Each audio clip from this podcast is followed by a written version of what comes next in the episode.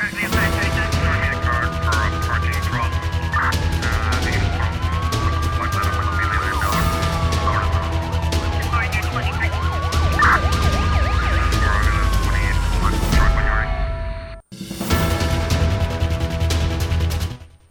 As manifestações e vigílias contra a guerra na Ucrânia têm-se multiplicado um pouco por todo o mundo. Em Cabo Verde, um grupo formado por algumas dezenas de pessoas reuniu-se na tarde desta quarta-feira na pracinha da igreja em São Vicente para protestar contra a guerra na Ucrânia, uma semana após a invasão da Rússia. O protesto foi organizado por cidadãos solidários com o povo ucraniano. Em declarações à imprensa, António Moço destacou a importância do apelo à paz numa altura em que há valores fundamentais em xeque e também chamar a atenção o importante é que nós pertencemos a uma comunidade humana, ou seja, nós temos que estar sempre atentos e cuidar-nos um dos outros, independentemente da situação geográfica onde nós nos localizemos.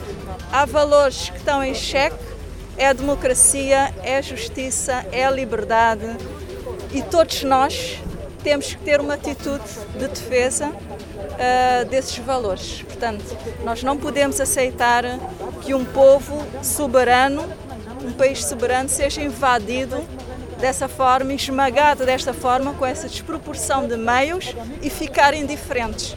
Presente na manifestação, o bispo do Mindelo, Hildo Fortes, lembrou que numa guerra há vítimas nos dois lados. A nossa sociedade muitas vezes faltam gestos de solidariedade seja, sabem de vez em quando há um comunicado que vai haver uma manifestação por esta razão, outra por aquela outra razão. Questões que têm a ver com a justiça, têm a ver com o que não está bem. E às vezes as pessoas não dão a cara, as pessoas escondem-se. Não sei se é por vergonha, por alguma outra razão. Espero que este encontro não tenha nenhuma conexão política.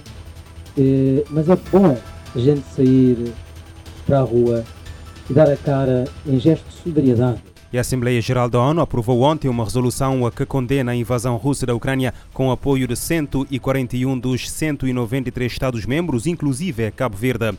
A invasão da Rússia à Ucrânia estava prevista iniciar-se quatro dias antes e os planos operacionais foram aprovados no dia 18 de janeiro. A informação consta de documentos militares russos capturados pelo exército ucraniano. De acordo com o portal de notícias Euromandan, eh, eh, a Rússia concentrou 200 200 mil militares nas fronteiras ucranianas ao longo das últimas semanas iniciou uma invasão em grande escala à Ucrânia no dia 24 de fevereiro. No entanto, documentos capturados pelas Forças Armadas da Rússia demonstram que os russos planeavam iniciar a invasão quatro dias antes. Segundo estes documentos, a Rússia planeava uh, derrotar a Ucrânia em 15 dias e o plano operacional sugeria uh, que a invasão começasse a 20 de fevereiro, o que significaria que a 6 de março os militares russos iam tomar o país vizinho e terminar a operação e os ataques aéreos russos atingiram uh, várias infraestruturas na cidade ucraniana de uh, Kharkiv,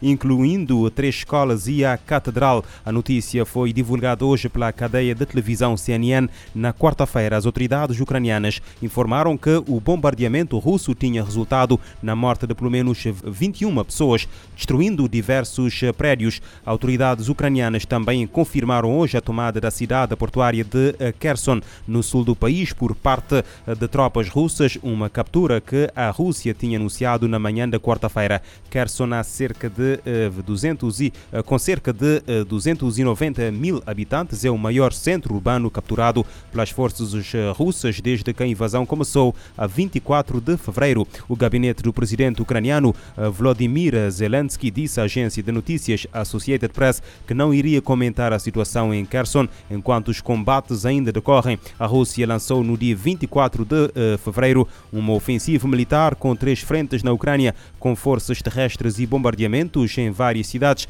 As autoridades de Kiev contabilizaram até o momento mais de 2 mil civis mortos, incluindo crianças, e segundo a ONU, os ataques já provocaram mais de 100 mil deslocados e pelo menos 836 mil refugiados na Polónia, Hungria, Moldávia e Roménia. E a segurança das instalações nucleares da Ucrânia não pode ser colocada sob risco. O apelo apelo foi feito esta quarta-feira pelo diretor-geral da Agência Internacional de Energia Atômica numa reunião de emergência sobre a segurança e implicações de salvaguardas para o programa nuclear do país. Rafael Mariano Grossi afirmou que a situação não tem precedentes. De acordo com a Agência Internacional de Energia Atômica, as autoridades da Ucrânia afirmam que todas as usinas nucleares do país permanecem sob controle da operadora nacional e não houve novos relatos de ameaças potenciais aos locais.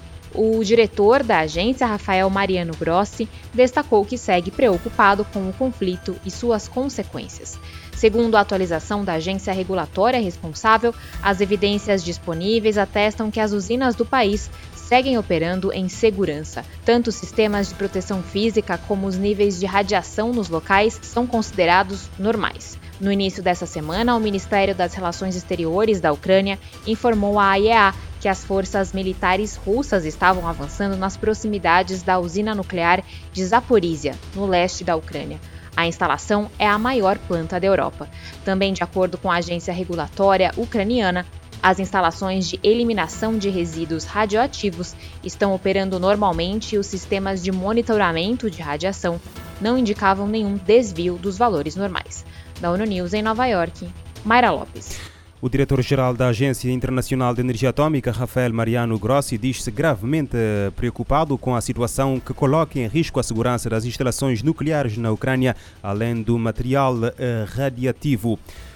Cabo Verde deve preparar-se para tempos mais difíceis e mais complexos devido à guerra na Ucrânia. O alerta é do Presidente da República, José Maria Neves, para Neves, o aumento do preço da eletricidade, das matérias-primas e as dificuldades no acesso ao financiamento para o desenvolvimento eh, prejudicam o mundo, o continente africano e, sobretudo, os pequenos estados insulares em desenvolvimento. O chefe de Estado diz que a retoma económica em Cabo Verde será mais lenta e mais difícil, tendo em conta o contexto mundial que resulta desta esta guerra no leste da Europa. E um homem de, 40 de, de 43 anos uh, faleceu uh, ontem após cair do terraço da sua residência situada na Avenida Aristides Pereira, na cidade de Salrei, na Boa Vista. De acordo com a Infopress, que cita fonte familiar, o alerta foi dado por volta das 18 horas, tendo o Corpo dos Bombeiros Municipais e a Polícia Nacional dirigido ao local para proceder às diligências necessárias. O homem ainda foi transportado para o centro de saúde da ilha, mas uh, acabou por não resistir. E as Nações Unidas assinalam hoje o Dia Mundial da Vida Selvagem. Na sua mensagem, o secretário-geral da ONU diz que eh, danificar o mundo natural é ameaçar a própria existência. António Guterres defende que ações para a proteção de espécies devem eh, estar alinhadas com a recuperação de ecossistemas inteiros. Este 3 de março é o Dia Mundial da Vida Selvagem. Todos os anos, a data é marcada com uma mensagem do chefe das Nações Unidas, Antônio Guterres, sobre a obrigação moral de se preservar a terra, de onde são extraídos os produtos essenciais para a sobrevivência humana. Guterres citou alimentos, água, o estoque de carbono e o controle da poluição como alguns desses mecanismos vitais. E lembrou que os danos ao mundo natural ameaçam, no fundo, a existência e o bem-estar de todos os indivíduos. O secretário-geral ressaltou que a vida selvagem está em perigo. Um quarto das espécies no mundo enfrentam a extinção, em grande parte porque os seres humanos destruíram quase metade de todos os ecossistemas nos quais vivem. Guterres pediu a reversão imediata desse quadro. Este ano, o Dia Mundial da Vida Selvagem destaca a importância da década da ONU sobre restauração do ecossistema, que vai de 2021 a 2030. Da ONU News em Nova York, Ana Paula Loureiro. Neste Dia Mundial da Vida Selvagem, as Nações Unidas destacam a importância da década da ONU sobre a restauração do ecossistema que vai de 2021 a 2030.